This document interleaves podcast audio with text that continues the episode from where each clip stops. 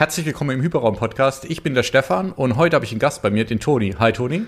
Hallo, ich freue mich sehr dabei zu sein. Ja, der Toni ist heute hier, weil ich mit euch oder weil wir mit euch ein bisschen über Comic-Empfehlungen rund um Science Fiction und Star Wars sprechen wollen. Und da der Toni, wie ich gesehen habe, da auf jeden Fall mehr Hintergrund hat als ich, habe ich gedacht, es wäre ganz gut, mal einen Experten dazu zu holen, dass ich nicht nur so, dass ich nicht nur so rumstümpern muss, sondern wirklich jemand dabei ist, der ein bisschen Ahnung hat von der Materie. Ähm, aber Toni, vielleicht magst du ja noch mal ganz kurz einfach was zu dir äh, und auch zu eurem Podcast erzählen. Ähm, und dann können wir mal ein bisschen über Thema Comic sprechen. Ja klar, gern. Also wie du schon gesagt hast, ich bin der Toni. Ich bin ähm, Mitglied oder Mitpodcaster bei Gigeriki, dem Nerdy Talk. Wir machen jetzt ungefähr seit fast, ich glaube es sind genau drei Jahre, ähm, wo wir jetzt schon Podcast machen. Wir machen einen allgemeinen Popkultur-Podcast und da sprechen wir immer über Serien, Filme, äh, Spiele, Comics, Comics äh, sehr explizit auch ein bisschen, weil wir halt in der Comic-Szene äh, Comic ein bisschen größer vertreten sind. Ähm, Flo, also mein Mitpodcaster Flo macht zum Beispiel auch YouTube-Videos über Comics und also Rezensionen. Und ja, wir sind da ein bisschen, bisschen dabei seit drei Jahren sozusagen. Ja, und kann ich nur, alle, die es noch nicht kennen, kann ich nur empfehlen. Ich glaube, bei eurem Podcast muss noch ein bisschen Sitzfleisch haben, der geht gerne auch mal etwas länger. Ja. ja, der geht wirklich immer ein ganzes Stück länger. Also so, ähm, die letzten Folgen waren ein bisschen kürzer, weil wir allgemein ein bisschen weniger Themen hatten, aber so, so generell sind es eigentlich immer so drei bis vier Stunden. Hat man auf jeden Fall immer gute Wochenendunterhaltung und es ist eigentlich immer interessant. Und auch die YouTube-Videos, also was ich über Comics weiß, äh, gut, jetzt nicht Science Fiction, eher so im Bereich Batman, habe ich mir tatsächlich alles daraus geklaut. Ja, sehr ähm, gut. Also immer sehr hilfreich, genau. Ja, aber dann ähm, dann sind wir schon so ein bisschen im Thema drin. Also ähm, vielleicht nochmal kurz Hintergrund, warum ich gedacht habe, dass das ganz interessant ist und auch mit dir ganz interessant ist. Ich äh, bin ja so comicmäßig eher an der Oberfläche unterwegs. Ich bin ähm, früher in jungen Jahren, was war das in den 90ern, habe ich so ein bisschen äh, Spawn und damals gab's Dragon Balls gelesen, aber ich hatte eigentlich nie wirklich was mit, mit äh, Star Wars oder Science-Fiction-Comics zu tun. Ehrlicherweise wusste ich damals noch gar nicht mal groß, was alles so gibt, weil wenn du auf dem Dorf aufwächst, ähm, dann kriegst du, glaube ich, nur das Übliche mit Fix und Foxy, Yps ja, absolut. und Taschenbuch. absolut. Ich denke, ich denk, äh, gerade so, so in der Zeit, ich, äh, der Zeit, im jüngeren Alter, gerade auf dem Dorf, ist echt schwierig, an so richtige, richtige Marvel-Comics oder DC-Comics da auch ranzukommen. Also das war bei mir genauso.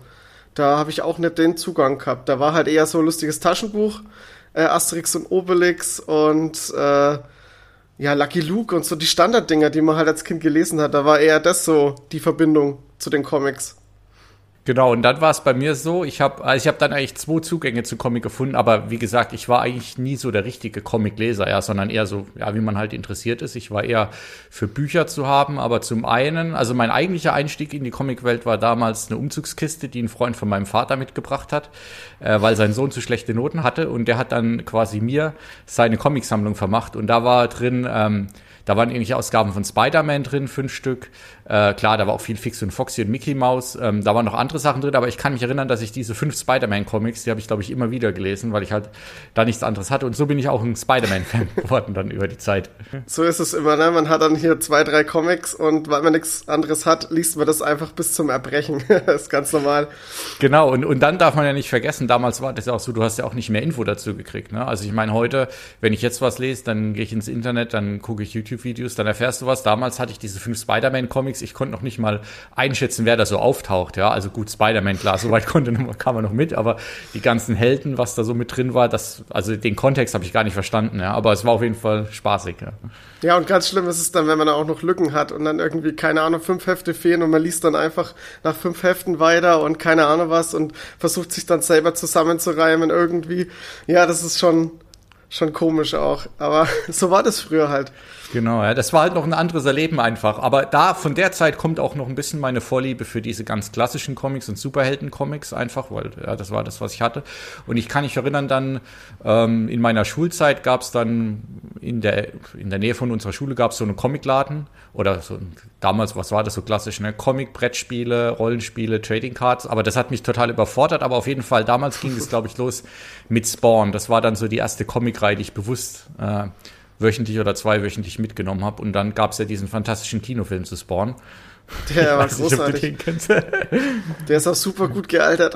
Ja, der ist richtig, das ist ein richtiges Meisterwerk. Und das war so mein Einstieg in die Comicwelt, ja. Und dann, dann war ich wieder so ein bisschen weg und jetzt eigentlich erst so im Nachhinein habe ich mir so ein paar Comics wieder äh, dazu geholt. Ich war dann, ähm, ich glaube, ja, irgendwann habe ich Spider-Man wieder entdeckt und dann habe ich, dann habe ich viel auf dem iPad gelesen über diese Comixology-App, ja, was ja eigentlich ganz praktisch war. Ja, das ist super. Äh, ja, genau. Wobei ich sagen muss, jetzt lese ich eigentlich gar nicht mehr digital Comics, vor allem aber, weil ich kein iPad mehr habe und ich festgestellt habe auf dem Handy oder am Rechner, ist es nicht so mein Ding. Das ist kacke. Ja, das genau. ist richtig kacke. Am, vor allem am Rechner. Also wie, also wie, wie unentspannt kann man denn einen Comic lesen? ja, genau. Und ich muss aber sagen, am Anfang denkt man, so eine, so eine App wäre wär mega günstig, aber dann auf einmal, dadurch, dass du halt per Klick einfach Comic, Comic, Comic, Comic, da sammelst du doch dann auch einiges an. Ne? ja, da ist dann der Überblick weg. Da ist, äh, da ist das Portal von Marvel ist ganz gut.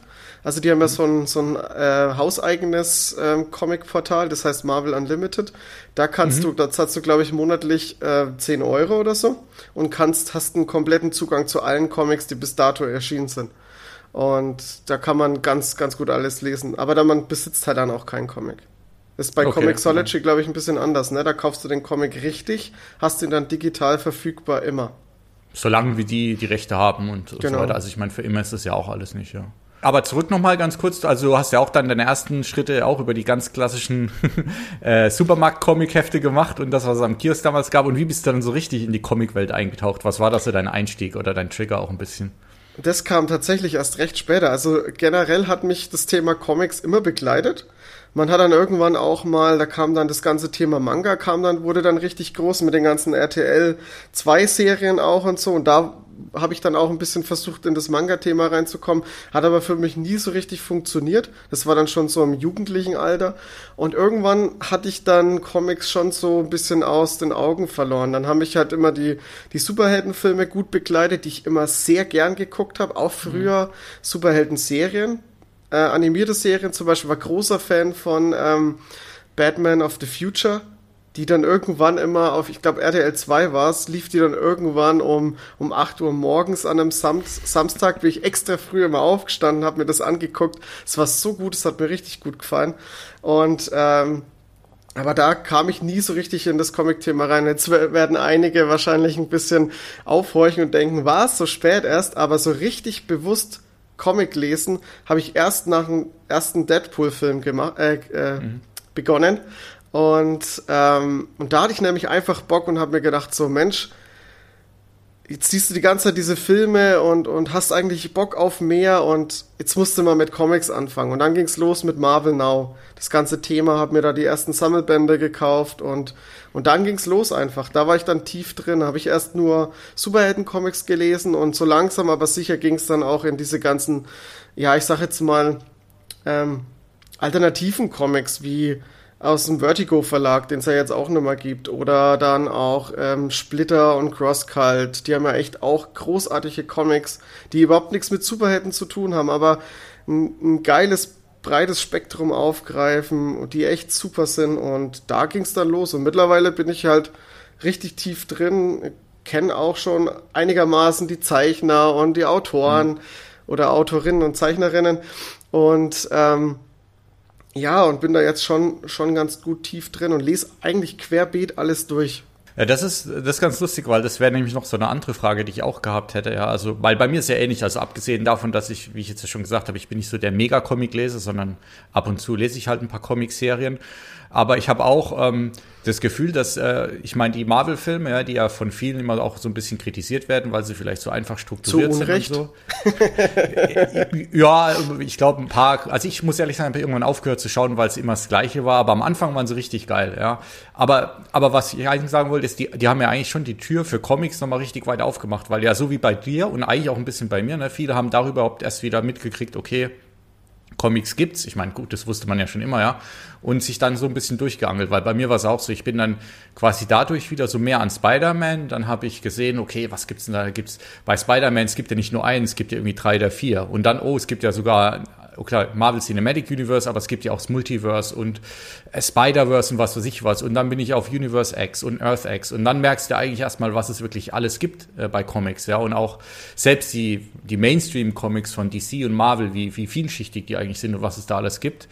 Und dann bin ich auch ähm, tatsächlich über, ähm, ich weiß nicht, ob du Cinema Strikes Back kennst, ähm, ja. den, den Kanal. Da hat der Alper mal ein Video gemacht, irgendwie die zehn besten äh, Comics oder sowas. Und da bin ich dann auch auf einen, den ich hier nachher besprechen werde, gestoßen. Und dann da über die Verlage und so weiter habe ich mich dazu ein bisschen durchgehangelt und auch im Nachhinein jetzt wieder so ein paar Klassiker wie zum Beispiel Akira. Habe ich zwar den, den, äh, den Film geschaut gehabt, aber nie die Comics gelesen oder den Comic. Äh, den habe ich jetzt auch gelesen gehabt dann vor einiger Zeit. Hat sehr lange gedauert, aber der ist auch geil, ja. Und so, so bin ich da auch wieder reingekommen ein bisschen. Ja, das sind auch die, die, äh, wie, wie jetzt du schon sagst, Akira und so, das ist ja so der, das ist der, der Manga oder der Anime, der halt der richtig groß ist und wirklich schon seit Jahrzehnten eigentlich Popkultur auch prägt, ne? Mhm. Ich glaube, das war ja auch das erste Mal, dass so richtig das Cyberpunk-Thema irgendwo vorkam auch.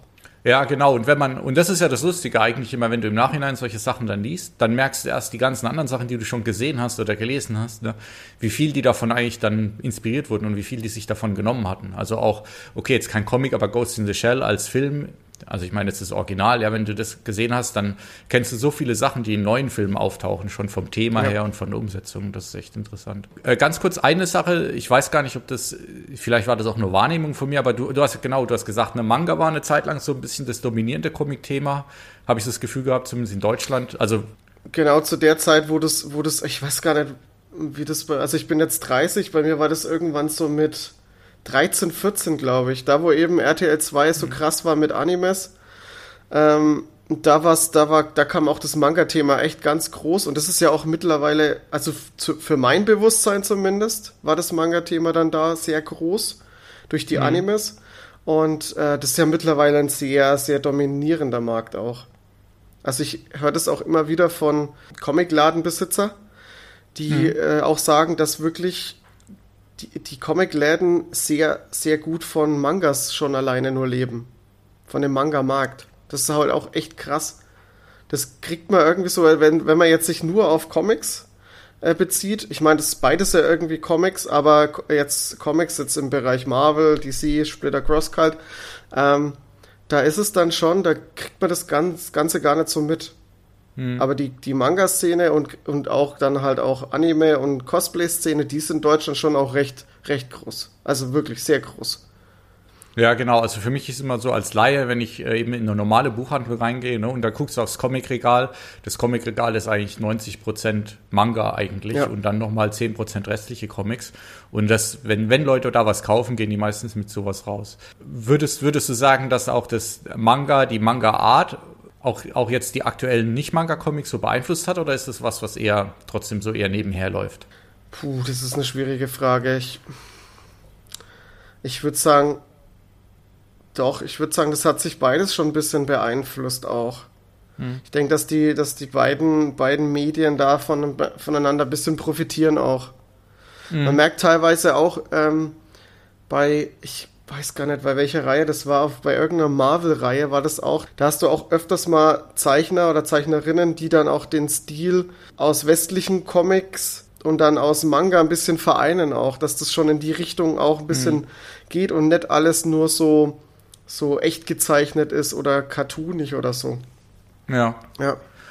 Und, und das letzte, was ich noch hier hatte, ähm, was mir, was mir aufgefallen ist, wie ich nochmal ein bisschen über Comics nachgedacht habe. Ich, ich kann mich erinnern, so eine Zeit, ich weiß, man, ich weiß gar nicht, wann das war, vielleicht so 2000er, da war so das Thema Graphic Novel auf einmal irgendwie so ein bisschen gehypt, weil, glaube ich, auch dann so der normale Feuilleton-Journalist, da, da war immer so, ja, Comics können ja auch richtige Stories erzählen. Und da muss ich äh, dazu sagen, ja, ich habe mir mal ein paar von denen angeguckt und ich finde, also Graphic Novels ist für mich was, keine Ahnung, da werde ich nicht überhaupt nicht mit warm mit, mal meistens auch der Zeichenstil, aber eigentlich finde ich, für mich Comics müssen halt auch eigentlich irgendwas total überzeichnetes erzählen. Also wenn ich, wenn ich eine normale Handlung will, dann lese ich eigentlich keinen Comic. Das ist zumindest bei okay. mir irgendwie so, ja.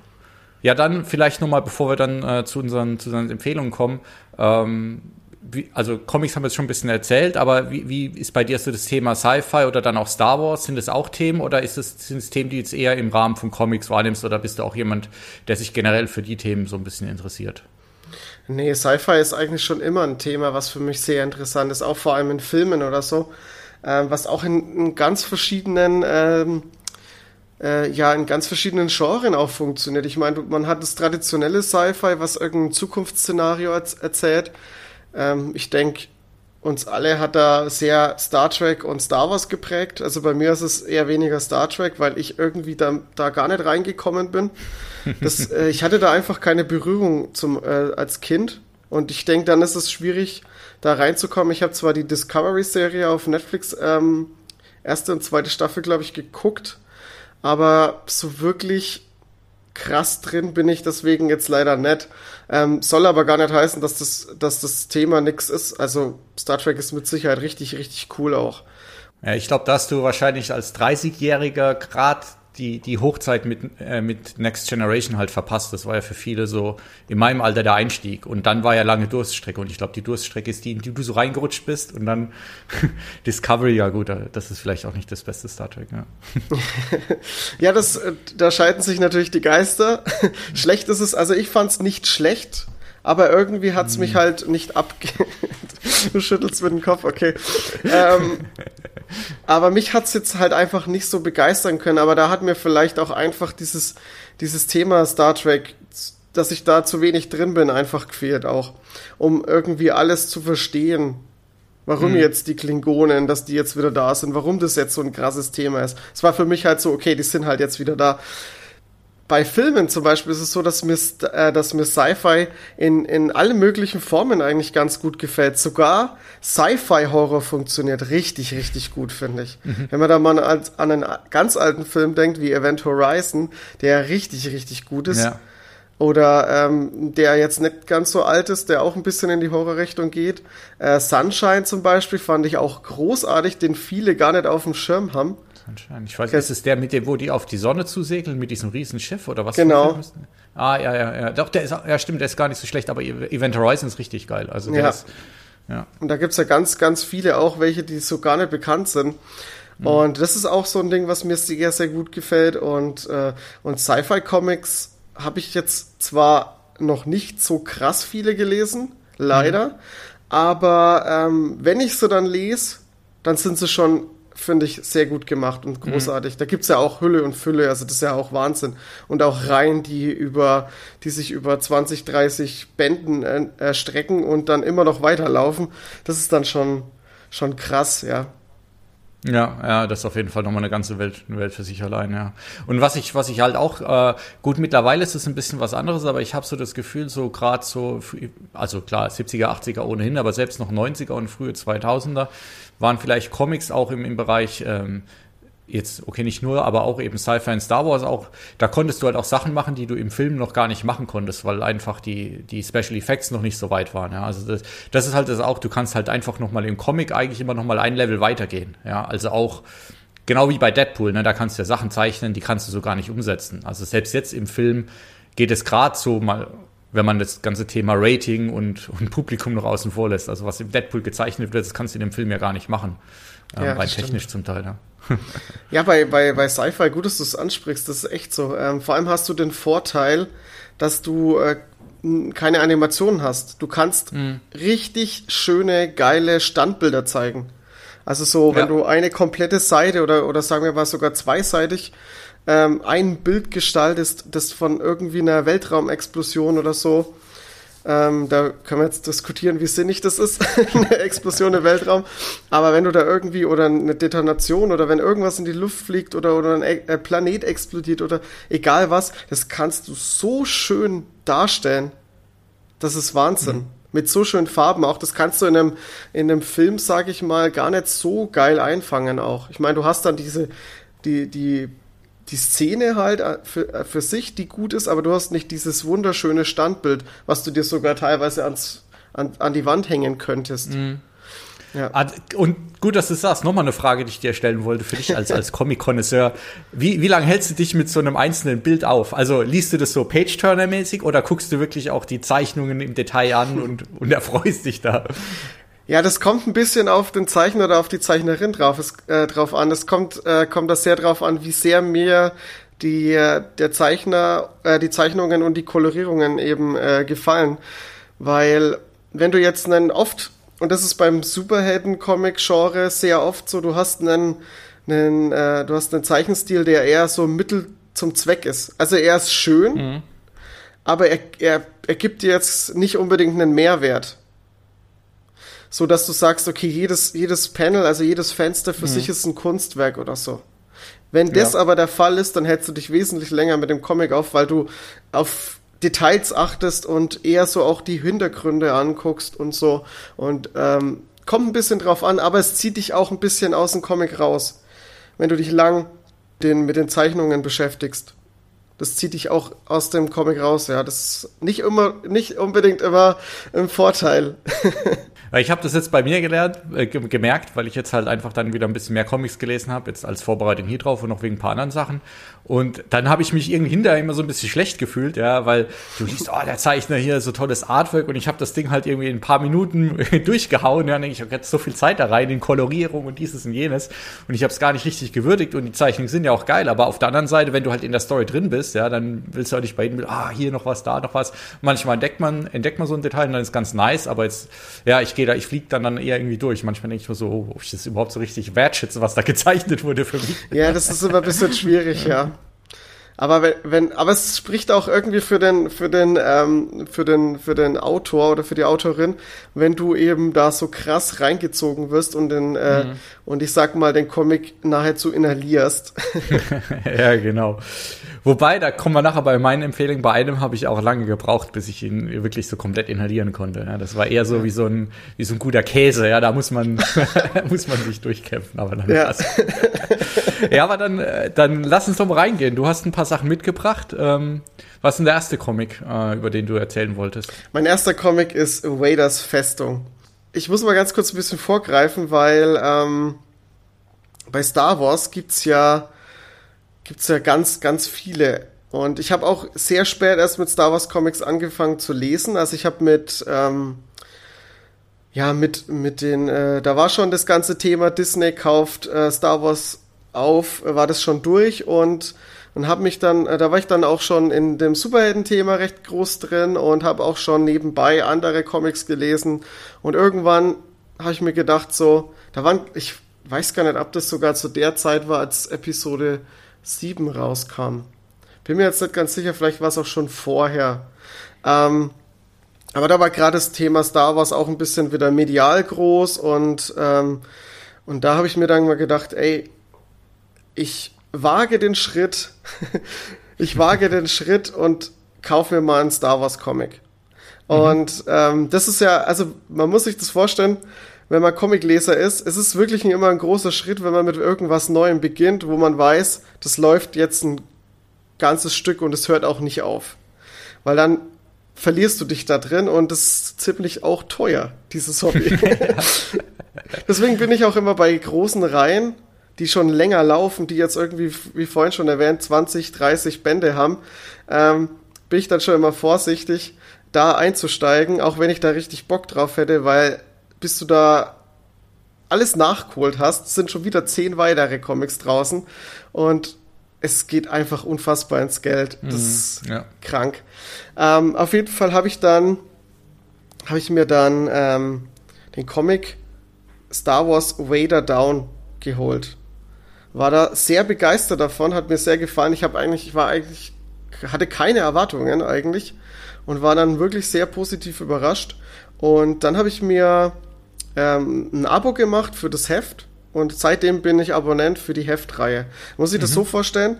Es läuft dann immer eine, eine Heftreihe und parallel dazu kommen auch immer mal noch Sammelbände raus. Also das ist ähnlich bei, bei Marvel und DC ist es genauso.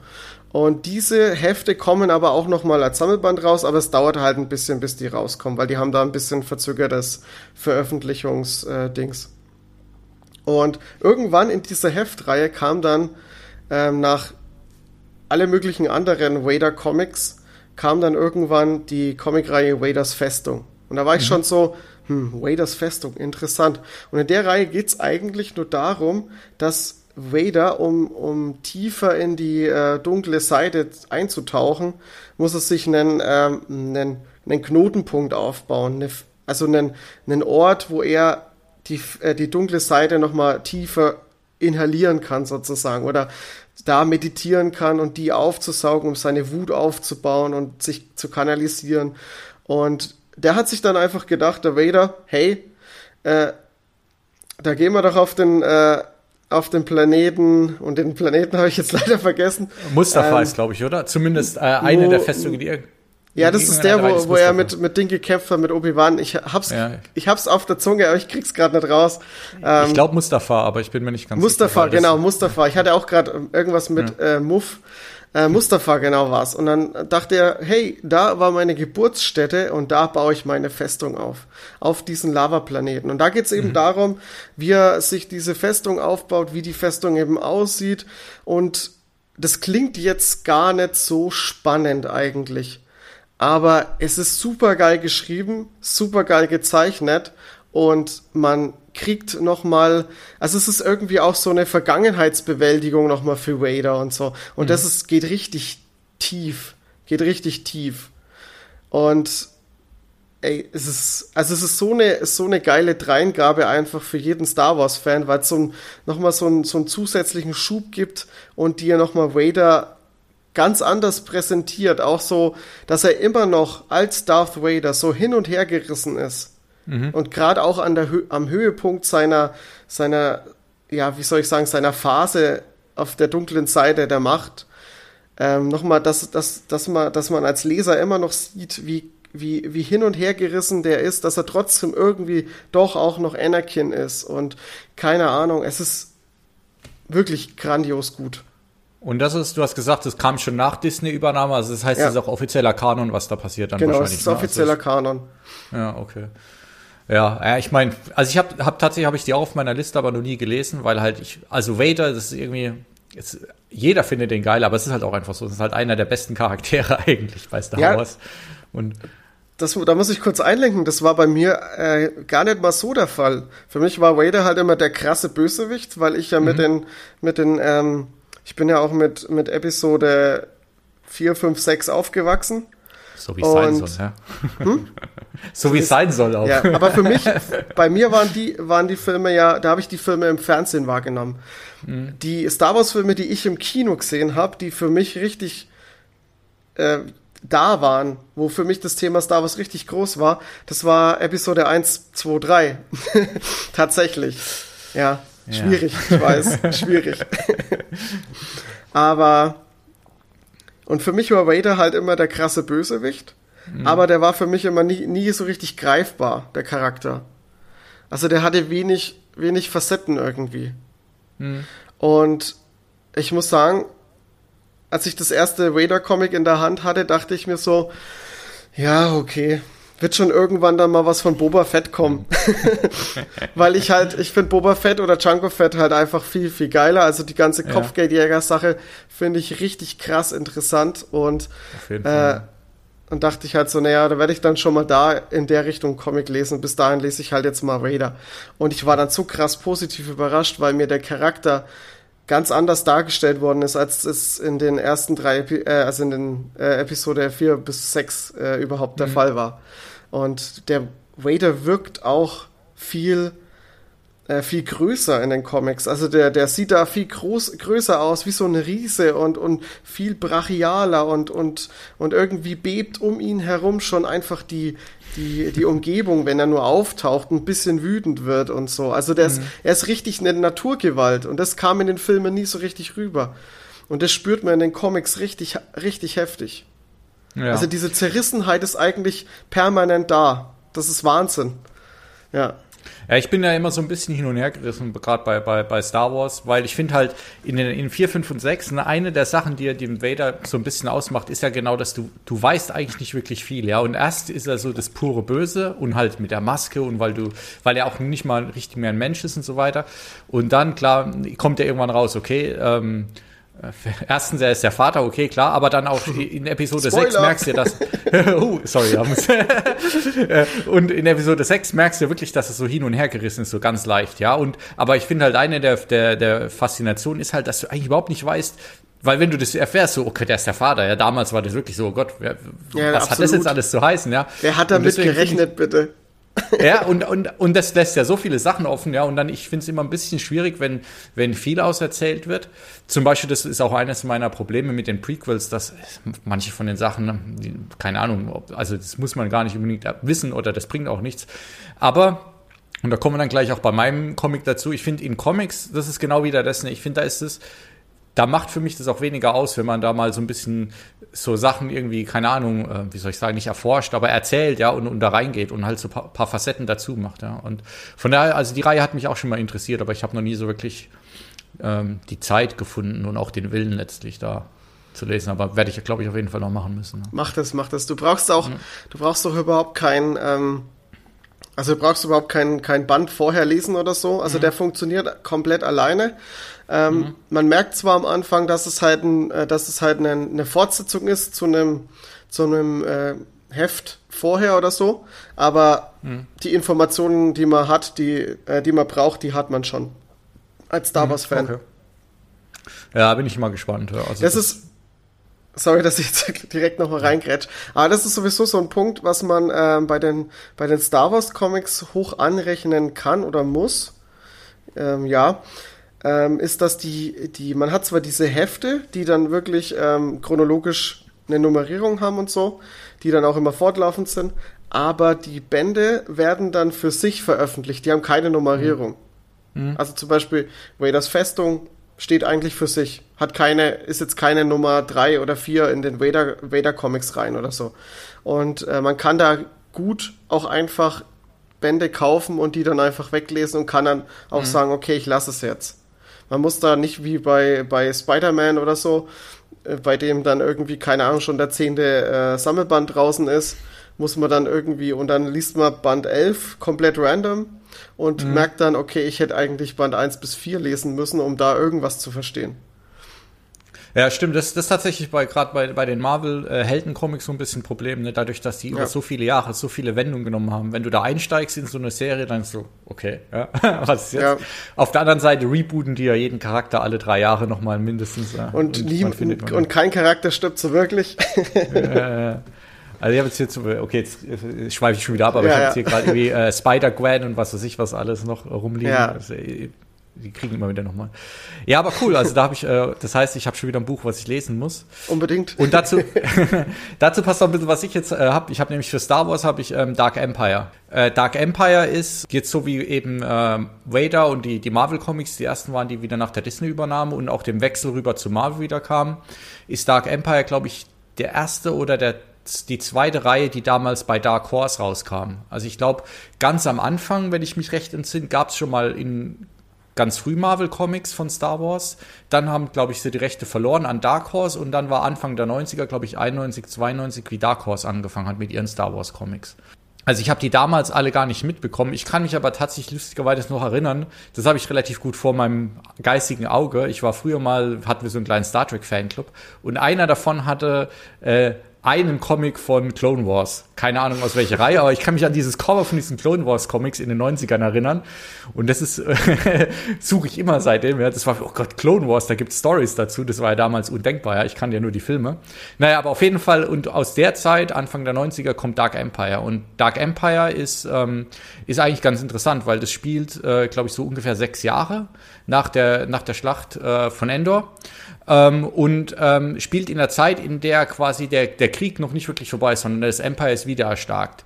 Und da kommt jetzt, ich, ich will jetzt nicht zu viel spoilern, aber eigentlich in den ersten 30 Seiten kommt schon relativ viel. Unter anderem eben, dass der Imperator wieder da ist, ja. Und ähm, äh, und äh, gleich, also es geht gleich zur, zur Sache, ja? nämlich äh, Luke spürt, oh, der, die, die dunkle Macht ist wieder da, der Imperator ist da äh, und lässt sich quasi dann, will ich jetzt nicht alles auserzählen, aber es endet quasi damit, dass er die Seiten wechselt und wieder zum Imperator geht und quasi der Nachfolger seines Vaters wird. Oh, krass. Und dann, genau, das ist, das ist eigentlich eine ziemlich krasse Prämisse und was ich auch krass finde, ist, dass es wirklich der Teil der Handlung wird innerhalb von, also ich habe den Sammelband Dark Empire, sollte ich vielleicht dazu sagen. Das sind drei große Bände, ähm, wobei der dritte der kürzeste ist. Und äh, das waren damals eben, glaube ich, zwei Jahre oder ein Jahr lang Comicreihen, die alle zwei Wochen rauskamen. Und gefühlt würde ich sagen, in, in der zweiten oder dritten Comic-Ausgabe ist es schon passiert, dass, dass Luke quasi die Seite gewechselt hat.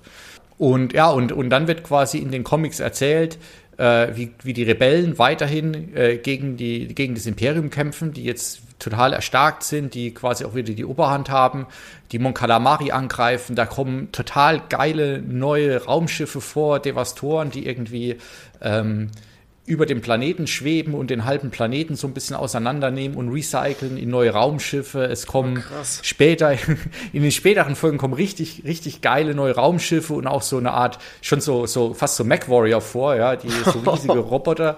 Äh, es kommt erstmal so, zumindest erstmal für mich, Dark Trooper vor, also Stormtrooper, die aber auch die, die, die dunkle Macht ein bisschen haben, die dunkle Seite der Macht haben. Also da kommen richtig geile Sachen vor, ja.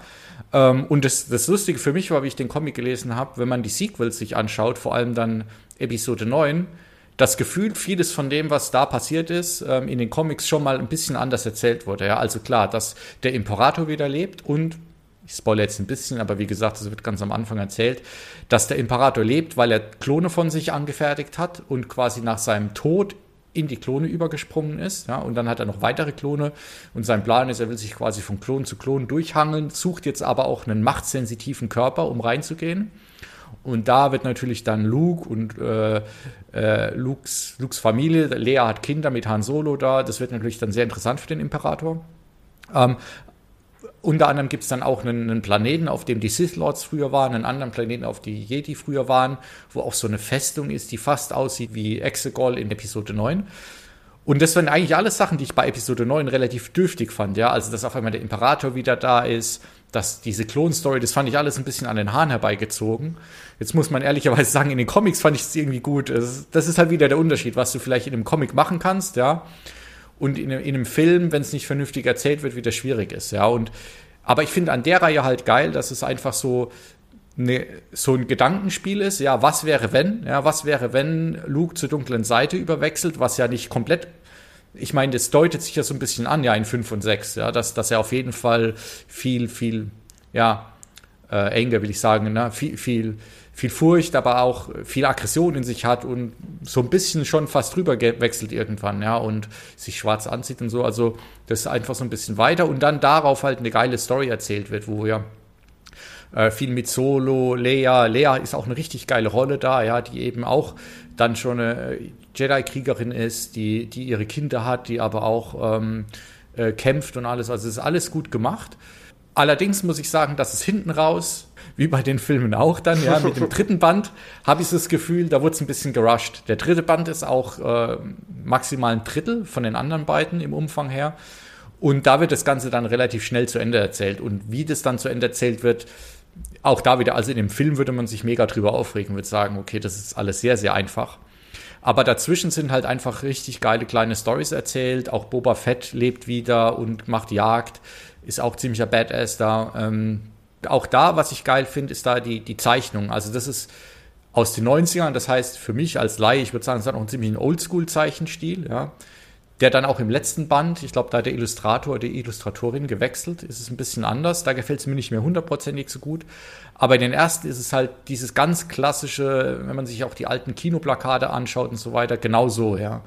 Was, was ein bisschen weird ist, ist zwischendurch, dass dass man ja quasi Luke und, und allen anderen folgt und die sehen nicht hundertprozentig so aus wie im Film. Also klar, sie sind ja gezeichnet, aber manchmal erkennt man es, manchmal sieht es ein bisschen anders aus. Da musste ich mich so ein bisschen dran gewöhnen.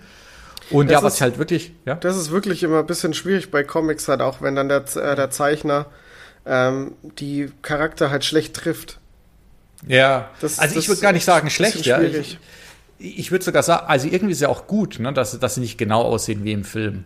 Weil ich glaube, das war auch Absicht. Ne? Du willst es vielleicht ein bisschen loslösen und manchmal erinnern sie daran, aber man muss sich halt kurz dran gewöhnen. Und manchmal gibt es so Shots, will ich sagen, also Frames, ja, wo es wirklich fast aussieht wie, wie nachgezeichnet in einem Film. Und in anderen, wenn da jetzt nicht gestanden wäre, dass es gerade Solo sein soll oder Luke, hättest du es vielleicht gar nicht erkannt. Ja. Und, ja, aber es, ja, genau, aber ansonsten geile Sachen. Äh, sie finden natürlich verschiedene Jedi überall, ja. Es gibt richtig geile Kämpfe, geile Maschinen.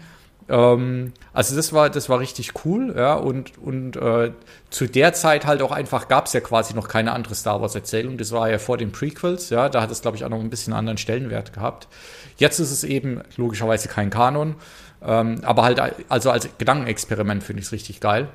Der Nachteil ist, glaube ich, dass die relativ schwer zu kriegen sind, wenn man es wenn man's als, äh, als physikalische Ausgabe sucht, weil die so alt sind und eben die nicht mehr die Rechte haben. Also man kann es digital lesen oder man guckt halt auf Ebay. Ich habe mir, hab mir das auf Ebay noch halbwegs erträglich irgendwie geschossen jetzt. Ähm, und ja, war, war auf jeden Fall eine coole Lesereise. Und da habe ich jetzt richtig Bock drauf gekriegt, noch ein paar von diesen anderen Comics wieder zu lesen. Ja. Ja, das ist, das, das klingt auf jeden Fall so, als hätten die Autor oder Autorinnen richtig, richtig, richtig Spaß gehabt. also ja, die, die haben sich ausgetobt einfach. und, und das ist so ein bisschen, wie ich das gelesen habe, weil, also ich habe es schon zwei, dreimal gesagt, aber das war genau das, das Lustige. In dem Film hätte ich mich, oder habe ich mich ja im Fall von den Sequels auch wirklich drüber aufgeregt zum Teil. Aber im Comic war es halt so over the top, ja. Ähm, es wird natürlich wieder eine neue Waffe gebaut, ja, und wieder die Waffe macht wie das gleiche wie alle anderen Waffen in den Star Wars Filmen. Es ist Star Wars. Sie zerstört Planeten, ja, aber es ist irgendwie auch der Imperator dann in seinen Klonen und also da, da sind schon richtig geile Ideen drin und du merkst, dass die einfach komplett crazy einfach mal gedacht haben, okay, was können wir hier eigentlich alles machen und ähm, ja, also von daher fand ich das eigentlich richtig cool. Ne? Genau, das war so, das war mein, mein Star Wars Comic-Erlebnis. Ja. Ähm, da möchte ich nur mal ganz kurz einlenken. ähm, die ganzen Sachen, die bei Star Wars nicht mehr Kanon sind, also alles, was bevor der, was vor der Disney-Übernahme an Comics veröffentlicht worden ist, ähm, und über Dark Horse und dann, ich weiß gar nicht, wer hat, wer hat es nach Dark Horse dann veröffentlicht? Es gab ganz kurz noch einen anderen Verlag, habe ich jetzt äh, peinlicherweise vergessen, aber ich glaube, der, der andere Verlag hat es nur ganz kurz und ansonsten war es eigentlich meistens Dark Horse und Marvel, das halt hin und her Ja, Marvel hat dann die, ähm, die, ähm, ja, die Disney-Übernahme dann, hat dann ab da, hat Marvel dann übernommen. Mhm. Und die ganzen Sachen, die dann bei Dark Horse und dem anderen Verlag, den wir jetzt fälschlicherweise vergessen haben, äh, herauskamen, äh, die Sachen gibt's, äh, die kommen jetzt auch nochmal neu aufgelegt raus, in einer schicken mhm. Hardcover-Variante und heißen dann äh, Star Wars Legends.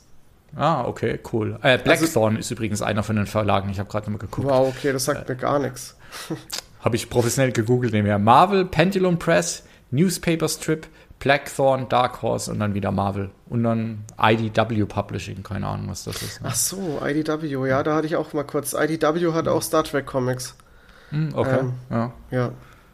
Ja, aber ich kenne mich mit den, mit den äh, amerikanischen Verlägen, kenne ich mich auch nicht so aus. Hm. Ähm, da bin ich nicht so ganz so tief drin, weil ich lese ja überwiegend Deutsch. Ja.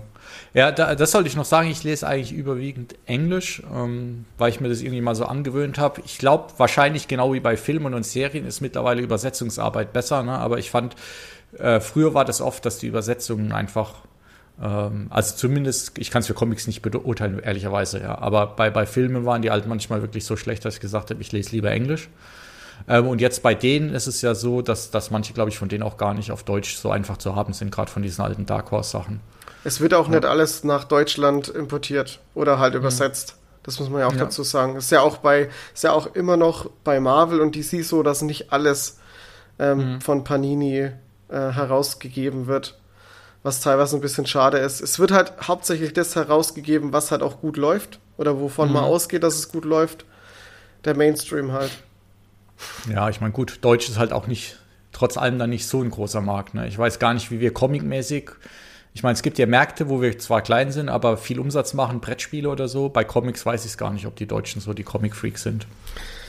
Schwer zu sagen. Ich denke, dass das in den letzten Jahren auf jeden Fall deutlich zugenommen hat, natürlich, durch mhm. die ganzen Marvel-Filme und DC-Filme und so, ähm, durch das äh, Filmuniversum oder auch jetzt halt Serien und so. Aber schwierig mhm. zu sagen, also ja, angekommen in der Gesellschaft ist auf jeden Fall noch nicht so richtig. immer noch nee, nicht nee, so richtig. Nicht. Das ist äh, genau. Nee, Leider. Noch, wenn man sagt, man liest Comics, dann kriegt man immer noch so ein bisschen so, einen, so einen Blick, so, oh Gott, der Arme, der kann nicht richtig lesen. der Arme. Muss Comics Braucht lesen. Bilder zum Lesen. ja, genau. ja, gut, aber so ist es. Ne? Ja, was hast du denn äh, dann ansonsten noch äh, auf deiner Empfehlungsliste für uns? Ach so, ja, ich habe ja noch ein paar Comics. Ja. ich habe noch äh, die Sender dabei. Okay, es, sagt äh, gar nichts, ja? Ja, ist im, im Splitter Verlag veröffentlicht worden, ist auch von einem relativ, relativ, ja, ist von einem bekannten Autor geschrieben, und zwar der Jeff Lemire, Lemire, wie man es aussprechen möchte. Ähm, der hat schon äh, den Comic zum Beispiel Sweet Tooth gemacht, schreibt auch einige Marvel und DC Comics. Ich okay, jetzt habe ich vielleicht einen Quatsch erzählt, vielleicht hat er nur Marvel Comics geschrieben. Ähm, aber er ist ein ziemlich bekannter Autor mittlerweile, der macht ganz viele Reihen und ist auch immer noch big in business, sage ich jetzt mal. Ähm, sehr geschätzt auch. Der, also fast alles, was er schreibt, ist wirklich auch richtig gut. Und mhm. ähm, der hat eine, eine Reihe gemacht, die heißt Descender. Und darum geht's ähm, um eine alternative Sci-Fi-Geschichte, äh, wo die Welt sich schon ins, also die Welt, also die Menschheit hat sich schon ins, äh, ins Weltraum bevölkert und ist ausgewandert und hat da schon so seine Kultur aufgebaut und etliche Raumstationen neben anderen äh, außerirdischen Zivilisationen und lebt da so. Und irgendwann auf einmal kommen gigantische Robotermaschinen, die einfach die Hälfte oder, oder gezielt, besser gesagt, gezielt Planeten oder, Station, oder Raumstationen angreifen und einen erheblichen Schaden anrichten und dann wieder vernichten.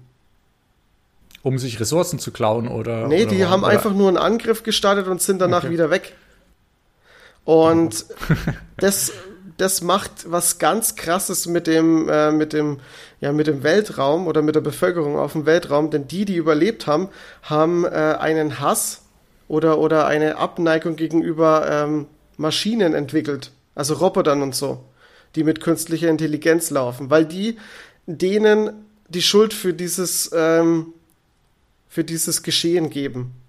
Und da entsteht halt wie auch so, schon fast so eine, so eine Thematik wie, ähm, wie eine Roboterverfolgung und Vernichtung gezielt halt auch und so, was gewisse Parallelen auf andere Weltgeschehnisse sind, die wir schon mal mhm. hier hatten. Ähm, und das bringt eine richtig krasse Ebene rein und auch ein ganz schön ernstes Thema, finde ich, richtig krass. Und ist in, ähm, ich glaube jetzt in fünf oder, warte, ich müsste mal nachgucken. Ich glaube, es sind insgesamt fünf oder sechs ähm, Bände. Und ähm, ja, die sind wirklich auch echt großartig. Eins muss ich ein bisschen negativ kritisieren. Äh, die, die, die Reihe lässt sich ein bisschen viel Zeit. Also da, da passiert auch zwischendrin immer mal bis zum Ende hin, ähm, ja, ist ein bisschen wenig, wenig geschehen, was da passiert. Da hätte, das hätte man auch kürzer fassen können. Ähm, was aber ganz geil ist, mit dem letzten Band baut die Reihe eine, eine komplett neue Ebene auf und äh, aus dieser komplett neuen Ebene oder, oder, oder Situation ähm, entsteht eine neue Comic-Reihe, die jetzt aktuell sogar frisch läuft und die heißt Ascender. Ja, passt ja dann vom Namen her. ja, sehr gut gemacht. Habe ich aber tatsächlich noch nicht gelesen. Aber ist eine wirklich fantastische Reihe, die, ähm, also die alle, alles andere ist als ein Feelgood-Comic. Mhm. Weil es schon sehr deep und düster und äh, brutal auch ist. Und äh, ja, es ist schon, schon krass heftig. Aber es ist eine, eine tolle alternative Story. Was hätte, was könnte in der Zukunft sein? ja, es ist auch so ein bisschen ein Trope, den gibt es ja öfter. Ich meine, äh, mhm. leicht war das jetzt auch in, in der Picard-Serie, ja. Auch schwieriges Thema, aber da war das ja auch so leicht mit dieser Androidenfeindlichkeit, ne? Oder gibt es ja öfter. Ich habe jetzt gerade Detroit Become Human gespielt. Da spiele ich ja, das ist auch so, ne? Ja, genau. Ja. Klingt auf jeden Fall interessant. Wie, wie, wie dick ist es insgesamt? Also wie lange liest man daran? An den, ja, also an den die, sechs Bänden? Die, die, Bände für sich haben immer so 120 bis 140 Seiten. Ist halt immer ein bisschen mhm. schwankend auch. Und ähm, ich kann aber noch mal kurz nachgucken, wie viel, ähm, wie viel, wie viel Bände es wirklich gibt. Muss ich mal kurz nachgucken. Ich habe es leider, ich habe es total vergessen, es vorzubereiten. Ich habe die anderen Comics vorbereitet. Muss ich mich echt jetzt bei den Hörern und Hörerinnen entschuldigen. Ja, ähm, du, die sind es von mir gewohnt. Vorbereitung äh, wird, wird während des Redens gemacht, wenn überhaupt. Ja. also, es sind, genau, wie ich gesagt habe, es sind sechs Bände und die kosten auch alles so im Schnitt 20 bis 23 Euro. Gibt's auch digital. Für den Umfang ist es ja auf jeden Fall ja. gerechtfertigt, ja. Ja, das klingt auf jeden Fall interessant. Cooles Thema.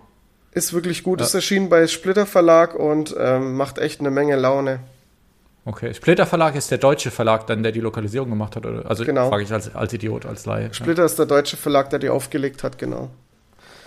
Splitter ist nicht so ein typischer Sci also naja, doch irgendwie schon auch. Ähm, Splitter ist ein vielseitiger Comic-Verlag. Äh, also die haben, die haben neben Sci-Fi haben die auch ganz viel Western und äh, viel franco-belgische Sachen halt auch. Und ja, die sind da ziemlich breit aufgestellt, aber die legen auch sehr viel Sci-Fi-Sachen auf. Auch, wo ich schon vorhin erwähnt habe, so richtig große Reihen auch. Dann habe ich jetzt noch einen ganz besonderen Comic dabei, also eine, besser gesagt, eine Comic-Reihe, die äh, nicht bei Splitter erschienen ist, bei Cross Cult. Ist auch ein deutscher Verlag, der hauptsächlich ähm, im Image-Verlag äh, vertreten ist. Also die, die vertreiben die ähm, viel Image-Comics. Also Image ist der amerikanische Verlag. Ähm, und zwar geht es um Saga. Die ist ziemlich bekannt, die Reihe und auch sehr beliebt. Aber ich möchte sie trotzdem erwähnen, weil es eine wirklich tolle Sci-Fi äh, Sci-Fi-Story ist. Ähm, da geht es darum, ich versuche mal ganz kurz die Story ein bisschen runterzubrechen. Ähm, es geht um, um, um eine, eine Galaxie, in der es zwei Fraktionen gibt, die sich seit, ja, äh, seit Jahrhunderten eigentlich schon fast ähm, permanent bekriegen. Und während diesen Kriegen, äh, während diese Kriege herrschen, ähm, verlieben sich zwei Krieger und Kriegerinnen ähm, aus diesen Fraktionen und äh, versuchen äh, durchzubrennen.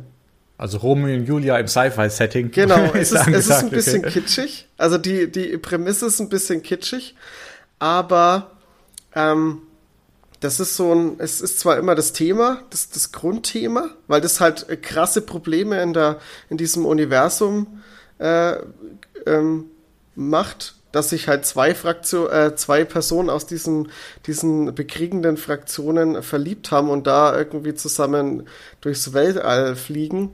Ähm, das ist natürlich ein krasses Thema, weil das kriegt natürlich auch jeder mit. Und die werden dann auch gejagt von diesen Fraktionen oder von anderen Fraktionen, die dann noch auf den Plan treten. Und ähm, ja, ich will gar nicht weiter erzählen, weil das wäre wär ein krasser Spoiler, aber es, diese ganze Welt, die darum erschaffen wird, die Charaktere, auf die sie treffen, auf ihre Reise, die sind so verrückt und alles so krass dargestellt und so schön gestaltet und, und es werden auch immer Themen aufbereitet, die ähm, ja teilweise sogar aktuell waren zu dem Zeitpunkt, als der, der jeweilige Band erschienen ist. Mhm. Ähm, es wird zum Beispiel, um, um einfach mal kurz ein äh, Thema zu nennen, es wird zum Beispiel auch das Thema Abtreibung mal thematisiert.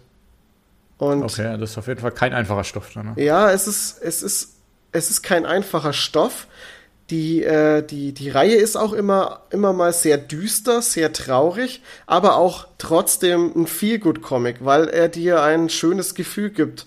Weil die, es ist witzig erzählt teilweise. Es, es hat tolle Bilder, die krass überraschend sind, weil einfach mit, mit krasser Kreativität gespielt wird. Ich kann einfach nur mal kurz ähm, am Anfang gleich mal was erzählen. Die beiden sind auf der Flucht und wollen, ähm, wollen halt da von dem Planeten, wo die sich gerade halt kennengelernt haben und verliebt haben und so, ähm, wollen die fliehen. Und die haben halt einfach kein Raumschiff und können einfach random mit einem Raumschiff wegfliegen. Die haben aber einen Plan und zwar gibt es den Raketenwald. So. Jetzt äh, frage ich dich mal, was stellst du dir unter einen Raketenwald vor? Wahrscheinlich hunderte Raketensilos, in denen Raketen sind, aus denen man raus oder sowas in die Richtung. Ja. ja, das war auch mein Gedanke, aber du hast tatsächlich einen, einen Wald mit Bäumen, aber alle, alle diese Bäume sind Raumschiffe.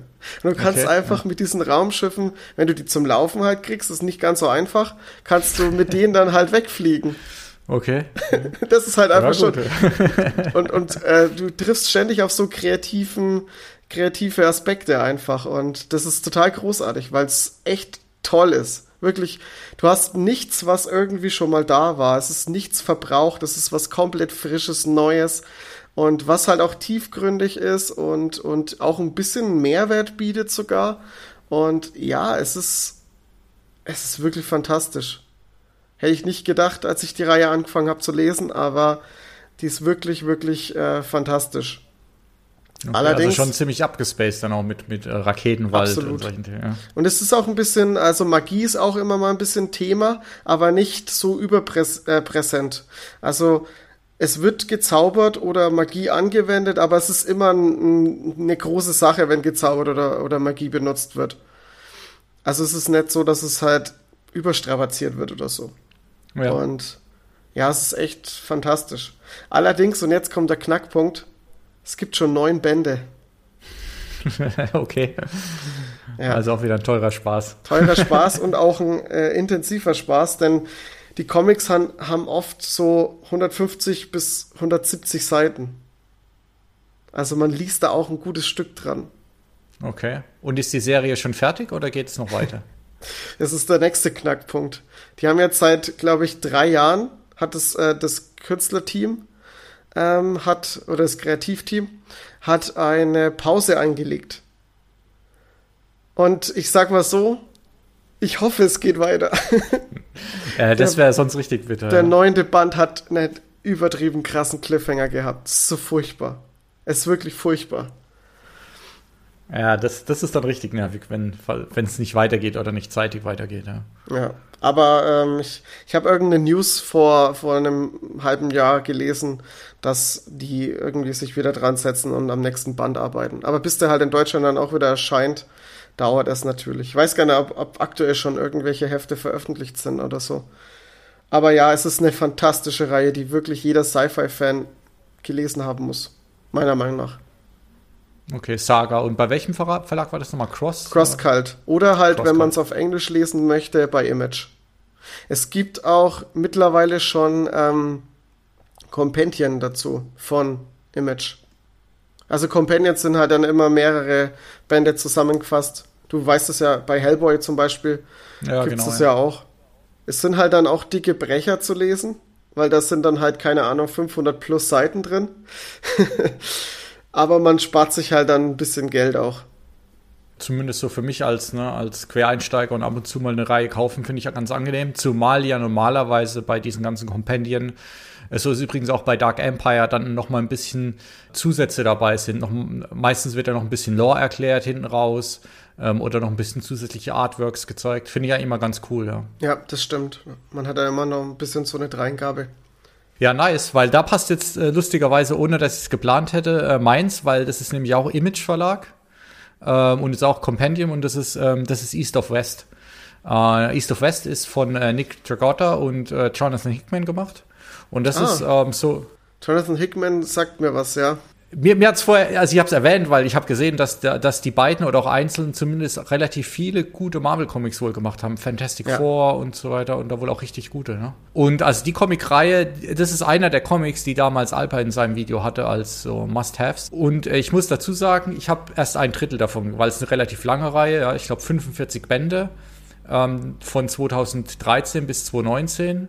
Und ähm, das wurde jetzt in, in Year 1, Year 2 und Year 3 in Sammelbänden rausgebracht. Und ich habe jetzt Year 1 gelesen und 2 und 3 habe ich noch vor mir. Gibt es auch, soweit ich weiß, ich habe es versucht nochmal zu Stimmbau zu recherchieren. Ich glaube nur nicht auf Deutsch, weil Panini hat damals äh, die, die Hefte, die ersten paar rausgebracht, aber das hat wohl nicht so geklappt. Ähm, und haben dann irgendwann wieder aufgehört. Deswegen, wenn man es lesen will, glaube ich, im Moment muss man es Englisch lesen. Aber das tickt an sich bei mir halt alle Boxen von allen Sachen, die ich mag. Das spielt in so einer postapokalyptischen Dystopie in, in einer alternativen Timeline und das ist eigentlich schon, also die Prämisse ist schon mega geil. Die Timeline ist, äh, ist so, die geht davon aus, dass der amerikanische Bürgerkrieg, der US-Bürgerkrieg nie beendet wurde, sondern dass es quasi Anfang des 20. Jahrhunderts einen Friedensvertrag gab zwischen dann mittlerweile neun verschiedenen Factions, ähm, also Klar, Nordstaaten und Südstaaten haben ihre Entsprechungen, aber auch die indigenen Stämme haben da was. Es gibt ähm, noch, noch andere sieben verschiedene, ja, die quasi an diesem Krieg beteiligt sind und die haben, die haben einen Friedensvertrag geschlossen, weil zu dem Zeitpunkt ein Meteorit eingestürzt ist auf der Erde. Und ähm, ich krieg's nicht mehr alles hundertprozentig zusammen, aber das war so ein einschneidendes Erlebnis zusammen mit Prophezeiungen, die dann ein paar Jahre später kamen oder so 50 Jahre später, dass, dass eben dieser Frieden geschlossen wurde. Aber es gibt quasi immer noch die verfeindeten Stämme, mehr oder weniger. Ja, und ähm, das ist erstmal schon total geil. Ja, ich meine, klar, es ist sehr US gefärbt halt mit diesem Thema Bürgerkrieg. Aber das ist schon mal eine interessante Prämisse. Und dann, was, wo es mit, womit losgeht, ist quasi, dass die Reiter der Apokalypse auf der Erde sind, um, um die Apokalypse einzuläuten. Ja. Oh, krass. Und äh, soweit ich jetzt, ich bin jetzt nicht wirklich bibelfest, aber ich glaube, es sind vier insgesamt eigentlich, aber es, es tauchen nur drei auf am Anfang. Ja. Und die drei sind auch noch als Kinder, so zehnjährige Buben und Mädchen, wiedergeboren. Und der vierte Tod fehlt. Ja. Und, und damit geht so ein bisschen die Story los. Der hat sich nämlich losgesagt von den anderen dreien, weil auch wieder ganz klassisch, er hat sich quasi in eine Menschenfrau verliebt. Auch wieder total total wirr. Das ist die, die Tochter von Mao dem Fünften, der quasi das asiatische Reich beherrscht. ähm, die haben ein Kind zusammengezeugt und deswegen hat er jetzt kein Interesse mehr an der Apokalypse. Und auch die Menschheit ist quasi geteilt in Menschen, die die Apokalypse wollen und Menschen, die sie nicht wollen und dann andere, die eher so ein bisschen opportunistisch dazwischen sind. Und also das ist irgendwie so eine Mischung aus Cyberpunk, ähm, weil es ist alles hochtechnologisiert, es ist aber auch von Konzernen viel dominiert, ja. Ähm, alle sind korrupt natürlich. Auch so Shadowrun Cyberpunk, weil es gibt auch Magie, es gibt Hexen, es gibt Schamanen, ähm, es gibt auch zum Beispiel so ein Orakel, das ist so ein Kind, was aber eigentlich schon komplett in einen Computer oder in eine Maschine eingebunden ist. Ich weiß nicht, ob du Dark Tower kennst, aber wenn man Dark Tower mag, ist auch vieles davon wieder so ein, so ein Revolvermann. Der Tod ist nämlich so eine Art Revolvermann oder Ach, nicht eine Art, cool. ist, ist ein Revolvermann, der quasi halt als Cowboy da durch die, durch die, durch die Welt reist und sich da durchschießt und, und seinen, seine Ideen verfolgt. Also das ist alles mischt Sci-Fi mit Western, mit Postapokalypse und ist mega geil eigentlich, ja. Der einzige, was ich sagen würde, ist, dass es am Anfang, man braucht wirklich, man muss am Ball bleiben. Das war das, was ich vorhin mit diesem guten Käse meinte. Das, also das erschließt sich einem nicht direkt, weil du wirst sofort reingeschmissen in die Handlung und musst erstmal kapieren, okay, warum, warum sind jetzt hier Kinder, die Menschen töten und äh, dann irgendwann kommt man dahinter, gerade halt, weil es Englisch ist, ja, sind vielleicht manche von diesen Begriffen für die Apokalypse und so weiter mit den Namen so ein bisschen, dass man das nicht gleich kapiert oder zumindest beim Weg vielleicht nicht der schnellste ist, ja. Ähm, und, da, und dann wird's aber richtig geil, ja, weil dann geht's eben, dann kämpfen sie drum, äh, die Apokalypse zu verhindern oder durchzuführen. Äh, die Prophezeiung spielt eine Rolle. Ähm, es ist, also, ja, keine Ahnung, also es ist wirklich richtig, richtig gut. Äh, sowohl von der Handlung und auch von den Zeichnungen her, weil das hat so schon einen deutlich moderneren Stil. Ich weiß nicht, ich würde es als relativ clean bezeichnen, aber halt auch richtig gut gemacht.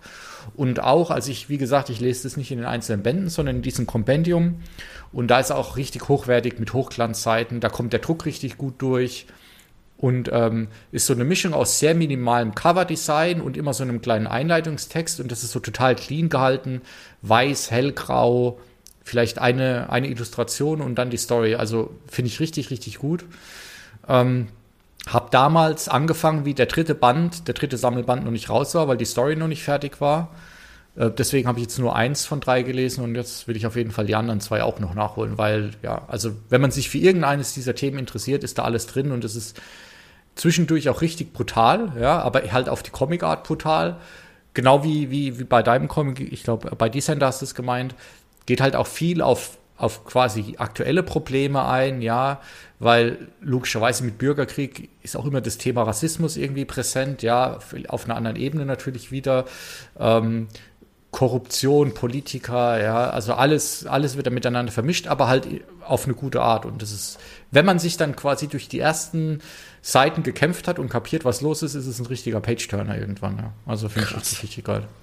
Ja, hört sich richtig, richtig gut an.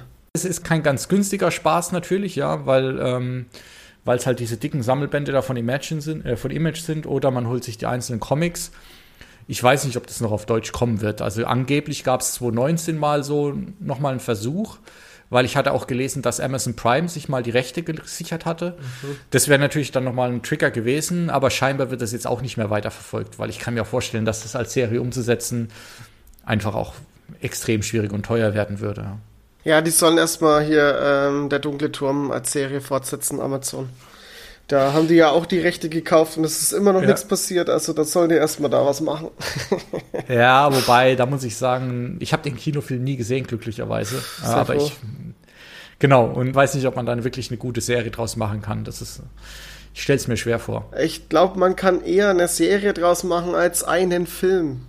Ja, ein Film ist sowieso Wahnsinn, daraus hab, zu machen. Ja, ich habe ähm, wo der, äh, der Kinofilm angekündigt worden ist, jetzt schweifen wir total ab, aber ähm, wo der Kinofilm angekündigt äh, wurde, habe ich mich dann endlich mal dazu entschlossen, die Bücher zu lesen, beziehungsweise als Hörbücher zu hören, weil das war so ein Thema, wo ich immer, immer schon lesen oder hören wollte halt und habe mich aber nie so richtig dran getraut, weil es halt echt eine Menge Stoff ist. Wirklich, das sind ja irgendwie acht oder neun Bücher. Ähm, ich habe sie hier stehen, aber äh, hab, hab dann aufgrund dessen, weil der Kinofilm angekündigt worden ist, aber ich glaube, das war am Anfang gar nicht noch nicht klar, dass es nur ein Kinofilm wird. Und dann habe ich halt angefangen, alles äh, zu, äh, zu hören. und in diese Welt einzutauchen. Und ich war so begeistert davon und war dann auch kurz bevor der Kinofilm rauskam, war ich dann auch fertig. Und ich habe den Film nicht im Kino geguckt, ich habe dann gewartet, bis die Blu-ray draußen war und habe dann nur den, den, die Blu-ray angeguckt und ich war so enttäuscht einfach. Es, naja, was heißt enttäuscht? Ich habe ja schon erwartet, dass es schlecht wird, weil wie willst du so eine Reihe in einen Film packen, der ja. 90 Minuten dauert? 90 Minuten, Leute. Was ist denn das? das ist schon verrückt, ja. Also Dark Tower ist wirklich, also ich habe das als Bücher gelesen, ja.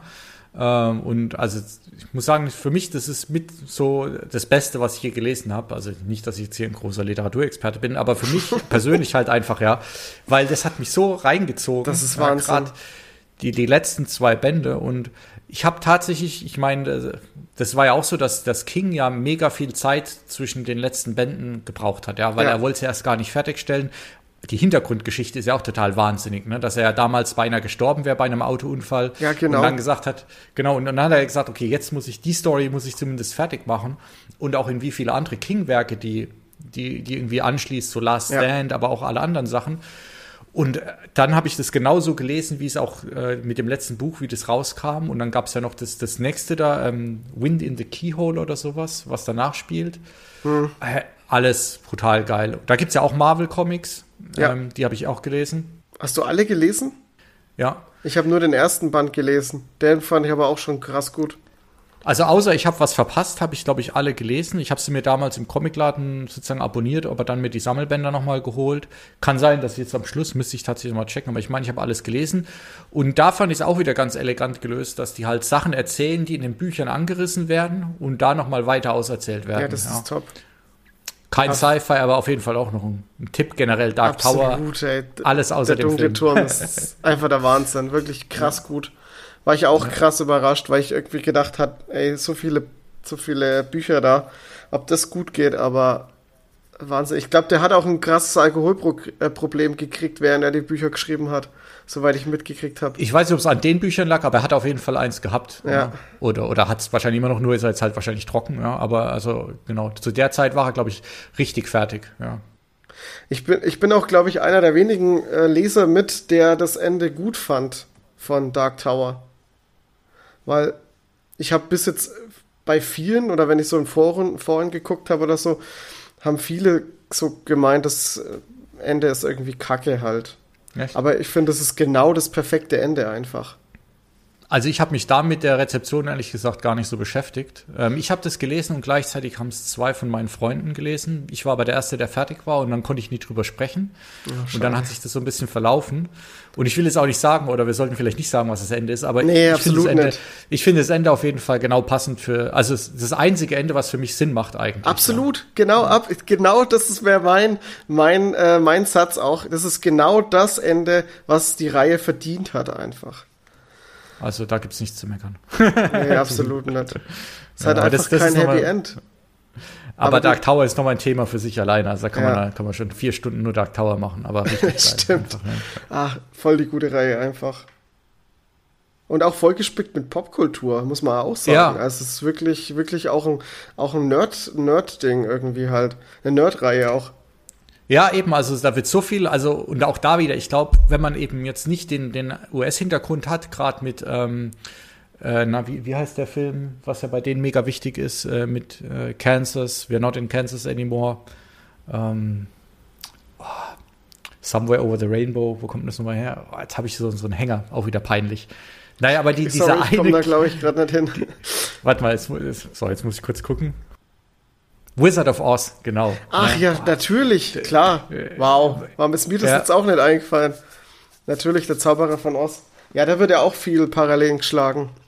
Da sind, glaube ich, viele Sachen, wenn man nicht aus der US-Popkultur kommt, dann fehlen einem, glaube ich, aber auch ansonsten. Und halt wirklich auch das Krasse, wenn du andere Sachen von Stephen King liest, ja, ähm, wie viel da immer wieder reinpasst oder ist immer, ist immer, der nimmt ja die Motive immer wieder auf. Da gibt es ja auch ein Diagramm, so quasi alle Werke, die mit dem Dark Tower verbunden sind. Und eigentlich ist jedes Werk irgendwie mit dem Dark Tower verbunden. Also das ist schon krass, ja.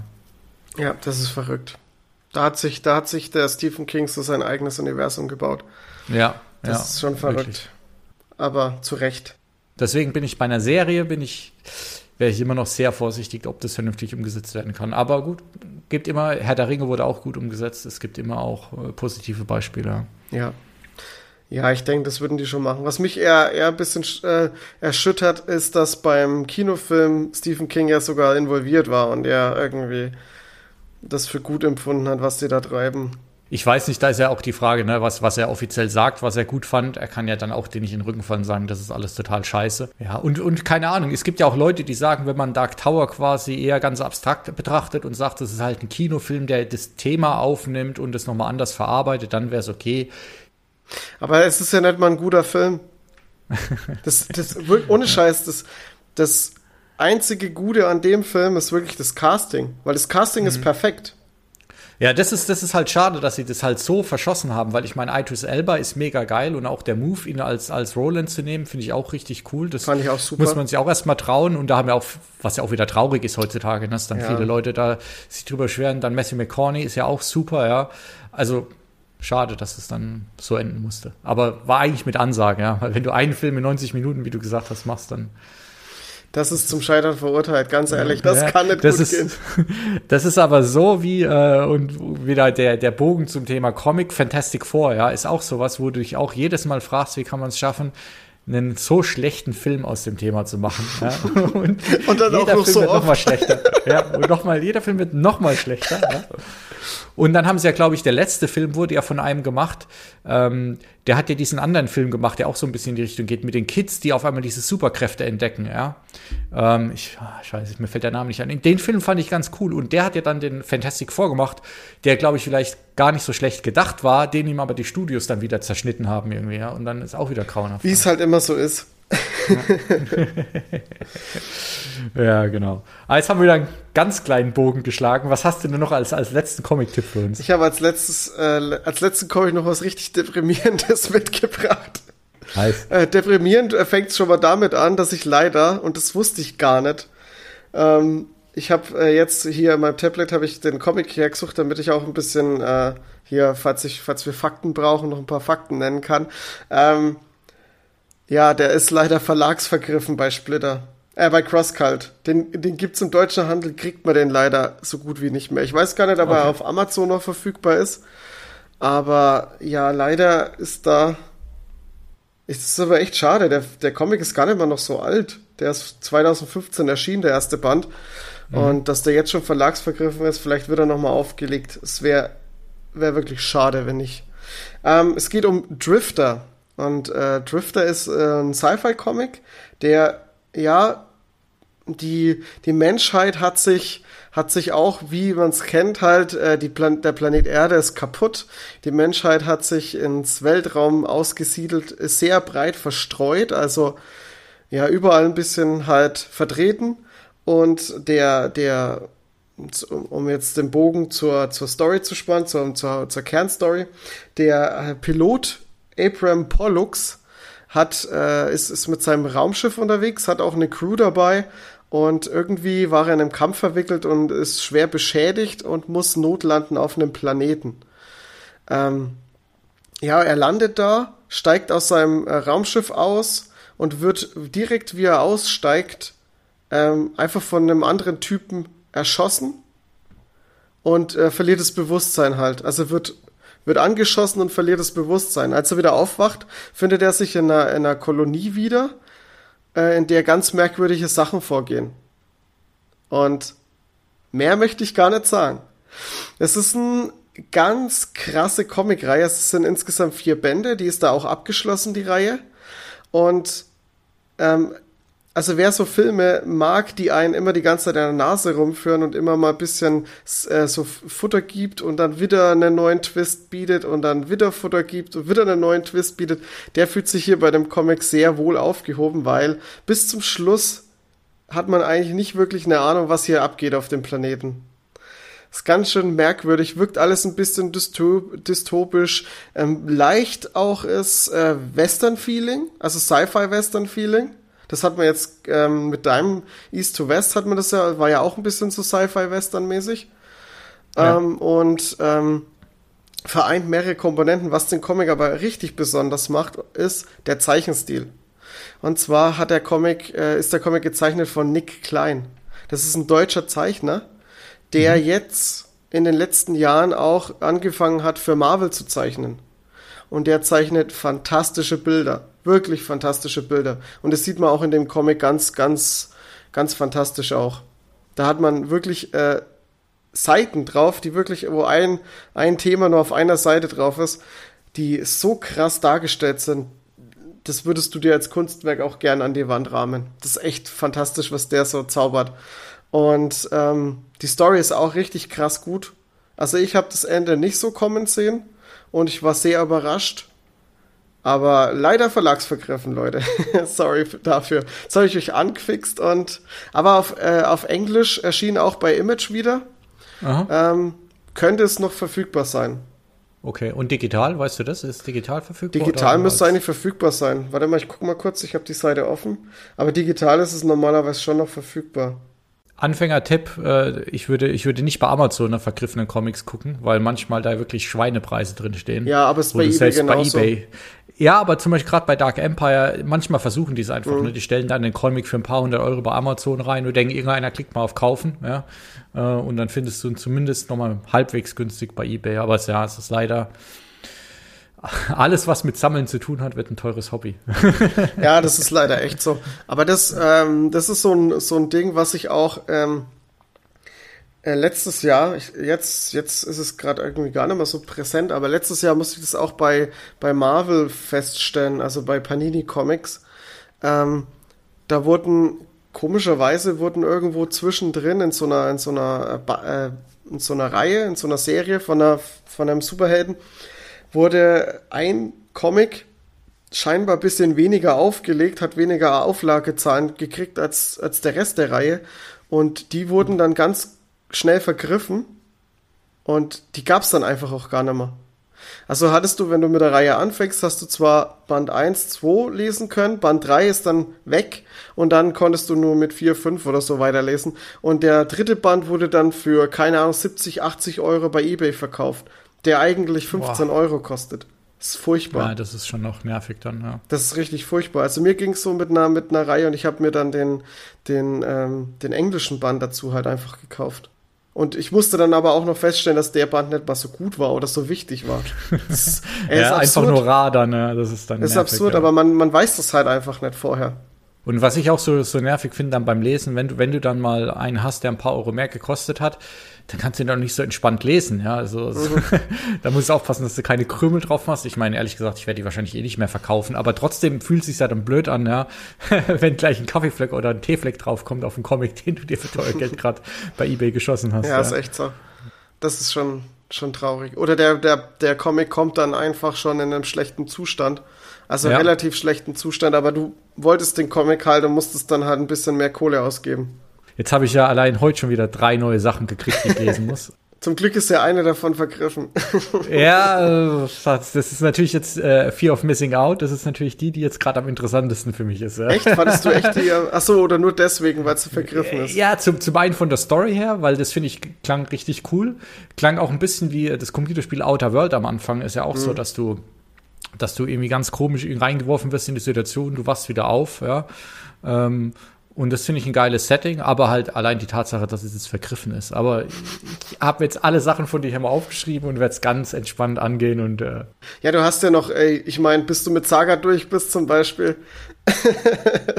ja, das kommt auch noch dazu. Und ich, also, ich habe jetzt gerade auch schon wieder Projekte, Doomsday Clock lese ich. Ähm, oh ja, sehr dann, guter Comic da, da hänge ich ewig dran, weil ich komme dann irgendwie dann doch nicht so schnell durch, wie ich, wie ich gerne würde, ja. ja Jetzt habe ich mir noch so ein paar andere Star Wars Comics geholt gehabt. Ich muss gerade mal kurz linsen. Ja, ich, ich sehe den Namen hier gerade nicht. Da bin ich jetzt so ein bisschen underwhelmed. Das ist auch so eine Marvel-Serie, ähm, die, die auch, äh, glaube ich, nach, nach, ähm, nach Episode 6 spielt, hat mich jetzt aber bis jetzt noch nicht so umgehauen. Äh, und dann habe ich hier, äh, ja Gott, was ich hier noch alles rumliegen habe. Ähm, wo ich mich gerade drauf freue, das habe ich nämlich gesehen, ähm, dass jetzt eine Rorschach-Comic-Serie kommt. Ist jetzt streng genommen kein Sci-Fi, aber Watchmen ist ja irgendwie doch auch ein bisschen Sci-Fi-mäßig. Und Rorschach ist ja auf jeden Fall auch irgendwie richtig cooler Dude. Bin ich mal gespannt, was da passiert. Ja, die Reihe werde ich auf jeden Fall auch lesen. Da habe ich auch richtig Bock drauf. Für mich ist ja auch der interessanteste Watchmen-Charakter ist ja auch Rorschach einfach. Den fand ich schon immer mit am coolsten. Schon allein einfach, wie er, wie er, wie er immer erzählt, seine Gedanken seine Erzählungen fand ich schon immer großartig. Ja, der ist auf jeden Fall, also der ist auf jeden Fall ganz weit vorne bei denen. Ich krieg's jetzt auch gar nicht mehr, muss ich ehrlich zugeben, nicht mehr alle auf die Reihe, wen es noch so gibt bei denen, ja. Weil jetzt ja gerade bei, bei, bei Doomsday auch er relativ weit im Fokus steht, ja, bei vielen ja. von den Stories, ja. Aber ja, es sind eigentlich alle cool, aber Rorschach ist auf jeden Fall richtig krank. Ja, bin ich Absolut. mal gespannt, was da passiert. Hast du noch irgendein Comic-Projekt, was gerade ansteht oder wo du gerade dran bist, wo du sagst? Mir ist tatsächlich, mir ist tatsächlich noch mal was eingefallen und zwar kann ich auch direkt noch mal die Brücke zu Star Wars schlagen dadurch und zwar sogar für Leute, die jetzt Bock auf Star Wars haben und jetzt zuhören und die Comics lesen wollen, habe ich sogar doch gleichzeitig damit auch noch einen Tipp. Der Wahnsinn, oder? und zwar startet jetzt ähm, startet jetzt komplett eine neue Star Wars-Reihe. Also es gibt schon Romane davon und zwar äh, möchte Disney jetzt von diesem ganzen, ähm, ja ich sage jetzt mal, es ist die, die Skywalker-Saga, möchten die davon weggehen und möchten eine ganz neue Geschichte erzählen. Und die haben sich jetzt gedacht, okay, wir gehen ganz weit, ganz weit zurück, einfach komplett zurück. Und ähm, wer sich ein bisschen mit Star Wars auskennt, es gibt ja auch schon äh, Spiele, die auch schon vor äh, den Filmen gespielt haben. Also sowas wie Old Republic oder Knights of the Old Republic. Auch da noch mal weiter zurück, weiter zurück. Und zwar geht es um die Hohe Republik. Und das mhm, ist das Thema, wo ähm, die Jedi-Ritter und der, der, der Sith-Orden alles noch recht groß ist, noch eine richtig etablierte Organisation ist, eine große Macht ist, mit glänzenden Rüstungen und weiß der Geier was. Also da bin ich sehr gespannt. Ich habe davon noch nichts gelesen. Es kommt alles jetzt erst dann, ähm, ich glaube, nächsten Monat, im Juli oder im August fängt es dann auch an. Und da kommen die ersten Hefte dann. Ähm, und da bin ich sehr gespannt. Da werde ich auf jeden Fall einsteigen. Habe ich richtig Bock drauf, weil es eine komplett unverbrauchte Story erzählt und ähm, einen kleinen, einen kleinen, ähm, ein kleines Häppchen vielleicht zum Anködern. es wird wohl auch einen Wookie Jedi Ritter geben. Das ja, stimmt. Ich habe die, ich hab die Cover gesehen in der Ankündigung, ja. das sieht man ein. Äh, ich muss sagen, ich habe das, ähm, da gibt's ja auch Bücher dazu. Also es wird jetzt ja alles neu genau. aufgezogen, ne? High Republic, Bücher, Comics. Und ich habe angefangen, ähm, Lights of the Jedi. Das ist eines der Bücher. Ähm, da bin ich jetzt noch nicht sonderlich weit. Ähm, Finde es auf jeden Fall ganz, ganz cool, ganz interessant bis jetzt. Also ich meine, ich bin gerade mal bei der Exposition, ja, also, und die ersten Schritte von der Handlung. Aber das Setting ist auf jeden Fall ganz interessant, weil ähm, das Problem für Disney ist ja wahrscheinlich, wo können sie noch was erzählen? Ja, ich meine, zwischen äh, Prequels und jetzt wurde ja alles schon 50 Mal erzählt. Ja, also müssen sie genau wie bei Game of Thrones jetzt ganz zurück in die Zeit, um noch mal irgendwas Unverbrauchtes.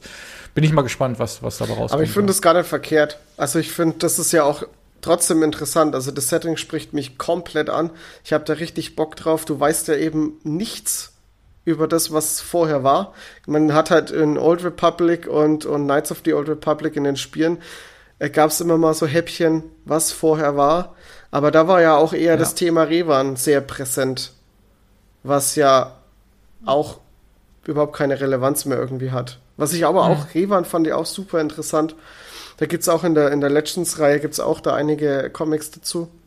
Okay, da bin ich jetzt, wie gesagt, das sind so die Sachen, da bin ich gar nicht ja. so drin, weil bei mir Star Wars irgendwie 95 Prozent meines Konsums sind die Filme. Ja, und jetzt bin ich gerade erst die Fühler dabei, so ein bisschen auszustrecken. Ja, kein, kein Problem. Rest.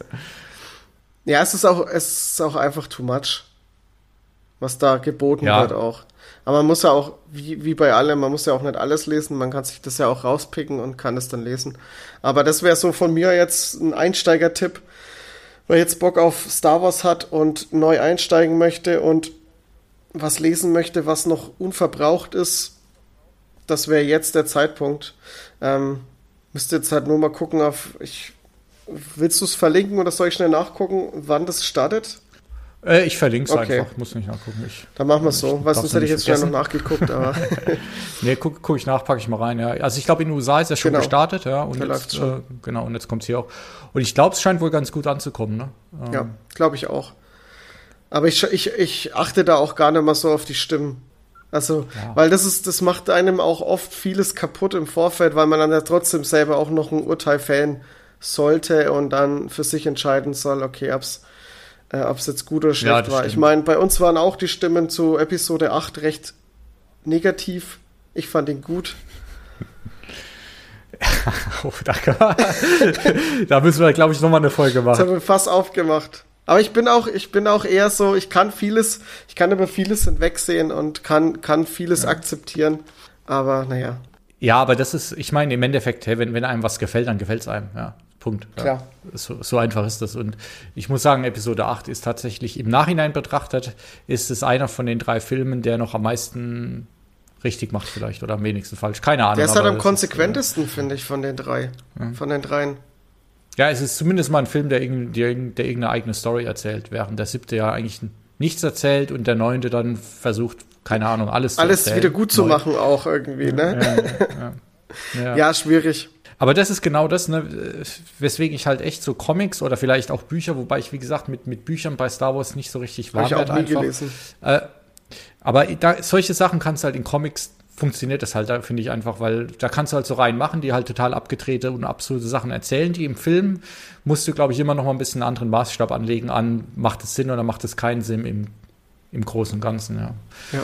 Aber hey, solange es den Leuten gefällt oder solange es Leute gibt, denen das gefällt, ist doch alles okay. Und wenn ja, dann muss man es ja nicht lesen, da gibt es genug andere Sachen einfach. Oder gucken ja. halt. Ja, geil. Also da waren jetzt auf jeden Fall, glaube ich, ein paar gute und teure Tipps dabei. Gerne. Also nicht teure, die Tipps, aber wenn man sie alle liest. Ähm, Toni, danke auf Kein jeden Problem. Fall, dass du dir die Zeit genommen hast. Hat sehr viel Spaß gemacht. Ja, hat mir auch sehr viel Spaß gemacht, hat mich sehr gefreut, dabei zu sein. Dann würde ich sagen, alle nicht vergessen, äh, bei Gigarigi reinschauen, zuhören, die Zeit nehmen, die drei, vier Stunden sind immer was dabei, die Videos abchecken. Da sind noch viel, viel mehr Comic-Tipps dabei. Das stimmt. Auch für nicht Sci-Fi. Lohnt sich immer. Alles klar, dann vielen Dank. Danke. Ciao. Ciao.